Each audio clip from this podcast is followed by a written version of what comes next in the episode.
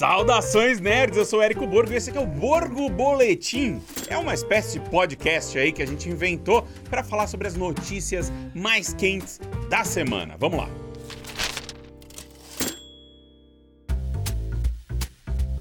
E vamos falar de bilheteria. Renaissance, um filme de Beyoncé, ficou em primeiro lugar no seu fim de semana de estreia nas bilheterias dos Estados Unidos, enquanto Godzilla Minus One teve uma estreia recorde para um filme japonês do monstro. O Renaissance fez cerca de 21 milhões de dólares né, nesse fim de semana, o que está de acordo ali com as expectativas dos especialistas, mas bem abaixo daquele número absurdamente alto alcançado por outro filme de concerto, que foi o The Eras Tour da Taylor Swift, alguns meses atrás. O The Eras Tour arrecadou mais de 90 milhões no seu fim de semana de abertura e desde então ele gerou um recorde impressionante de 250 milhões de dólares globalmente. Em terceiro lugar, atrás do novo Hunger Games, que ficou em segundo, está o novo filme japonês do aclamado Kaiju da Torre, né, o Godzilla Minus One, e o filme superou as expectativas, aí, arrecadando 11 milhões em seus primeiros três dias de lançamento, e o Godzilla Minus One já tinha feito 23 milhões de dólares no Japão antes do seu lançamento nos Estados Unidos, óbvio, o que significa que o filme agora acumula cerca de 35 milhões mundialmente contra um orçamento baixíssimo de 15 milhões de dólares. E o Godzilla está em alta, já que o primeiro trailer de Godzilla vs Kong, o Novo Império, foi lançado e tem algumas cenas extremamente promissoras do filme que estreia em 11 de abril de 2024, incluindo aí o Godzilla e o Kong correndo juntos numa cena final do trailer aí bastante impressionante. E dessa vez, a aventura vai colocar o poderoso King Kong e o temível Godzilla contra uma ameaça colossal e desconhecida, escondida ali dentro do escondida ali dentro do nosso mundo, desafiando a própria existência deles e também a nossa. E o filme vai explorar mais a fundo as histórias desses dois titãs, suas origens, os mistérios da Ilha da Caveira, e o trailer deixa claro que o Godzilla e o Kong vão ter que deixar suas diferenças de lado para derrotar um inimigo maior.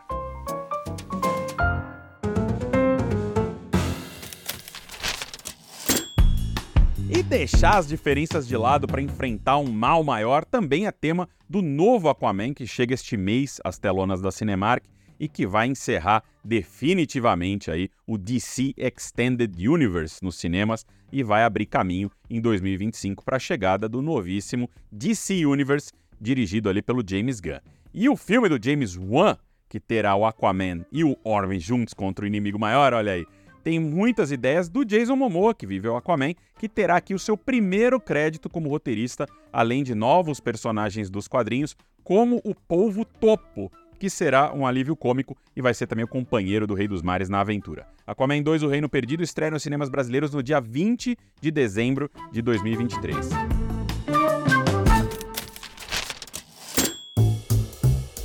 E ainda que nunca tenham se encontrado no cinema, Deadpool e Wolverine também vão ser uma dupla que não se entende direito, tentando encarar algo maior aí que os dois no terceiro filme do Deadpool e único longa do MCU nos cinemas em 2024. O filme já voltou a ser rodado, inclusive está saindo muita imagem de spoiler na internet, né? E claro que ele voltou agora depois da greve dos atores e está em força total para estrear no dia 25 de julho de 2024.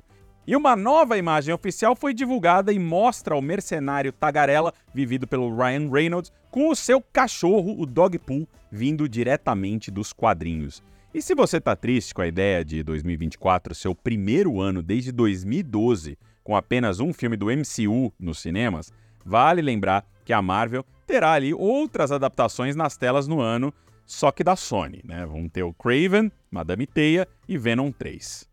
E se você continua triste com essa informação, toma mais essa. Né? Falando com a Vanity Fair, o chefão da Marvel, Kevin Feige, desmentiu boatos sobre um possível retorno do Robert Downey Jr. em Vingadores Guerra Secretas. Esses boatos estavam circulando há bastante tempo aí, falando que todos os Vingadores originais vão voltar e tal, mas o Kevin Feige garantiu que o MCU não vai banalizar o sacrifício do Tony Stark em Vingadores Ultimato.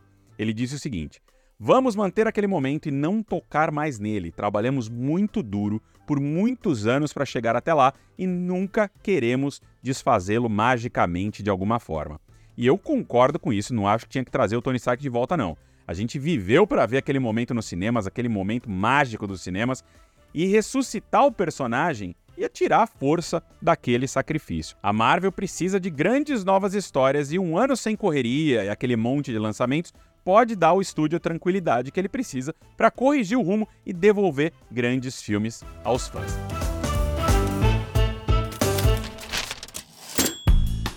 E por falar em imagens oficiais, o Ryan Reynolds ele se manifestou nas suas redes sociais para falar sobre a enxurrada de fotos vazadas de Deadpool 3 que estão surgindo aí na internet e fazer um apelo. Ele disse o seguinte: Surpresas são parte da mágica de filmes para o cinema. É importante para a gente filmar o novo Deadpool em um ambiente real, natural, usando efeitos práticos, ao invés de fazê-lo digitalmente a portas fechadas.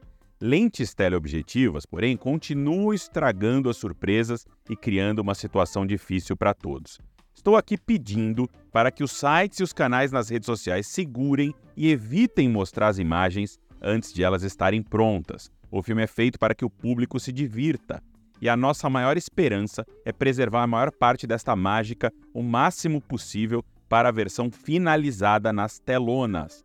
Parte da razão de as pessoas postarem spoilers é porque elas estão empolgadas. É um problema bom para ter, eu entendo, e não quero tornar isso maior do que é, mas eu amo fazer esse filme.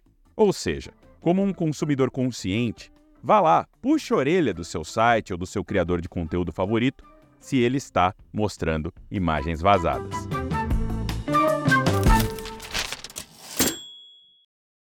Uma ótima notícia aí para os fãs do Besouro Suco. As filmagens de Os Fantasmas Se Divertem 2 terminaram e o Tim Burton publicou uma imagem para comemorar no seu Instagram que revela o retorno a um dos cenários mais icônicos do primeiro Beetlejuice, que é a sala de espera do além, aquela cena maravilhosa. Será que alguns dos defuntos ainda vão estar por ali esperando o atendimento burocrático do pós-vida?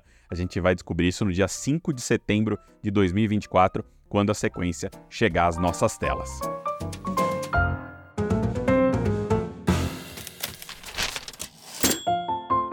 Assisti a cabine de Wonka ó, essa semana aqui e foi muito bacana o filme. Eu não esperava que eu fosse gostar tanto, porque ele tem uma uma vibração ali, uma energia muito parecida com a do filme original do Gene Wilder, sabe? Nada daquela maluquice meio modernosa ali do, do Johnny Depp. Sabe? Ele vai pra coisa mais raiz mesmo, mais nostálgica do Gene Wilder, do Timothy Chalamet pô, manda muito bem como Wonka. Eu, vocês sabem, né? Eu não gosto muito de, de musicais, mas não me incomodou. Achei que os números musicais aqui desse Wonka são rápidos, falam bastante coisa relacionada à história, sabe? Tipo, me agradou, assim. Não foi um filme que me deixou querendo ir embora rápido. Pelo contrário, eu gostei de todas as soluções que eles encontraram para as criações do Wonka, de onde ele veio, como ele encontrou um Palumpa, essa coisa toda. Gostei bastante aí, me lembrou muito o filme do Gene Wilder em vários momentos, a excentricidade dele, mas meio contida, ele que ele é meio jovem e tal. Gostei do filme, recomendo se você tem aquele lugar especial ali no, no seu coração pro filme original, para a Fantástica Fábrica de Chocolate, original ali com o Gene Wilder, aquelas sessões da tarde ali. Pô, a minha sobrinha era obcecada por esse filme, ficava no repeat no DVD quando ela era pequenininha. Eu também tive minha cota de Umpalumpas. E tem uma piada lá sobre a música dos Umpalumpas que é espetacular, que é uma piada que transcende o cinema. Gostei do Wonka, recomendo, tá aí em cartaz na Cinemark. Esse foi o Borgo Boletim. Deixe seus comentários aí nas redes sociais da Rúrio da Cinemark Brasil, dizendo se você gostou ou não desse formato. Enfim, eu sou Érico Borgo e até a próxima. Valeu!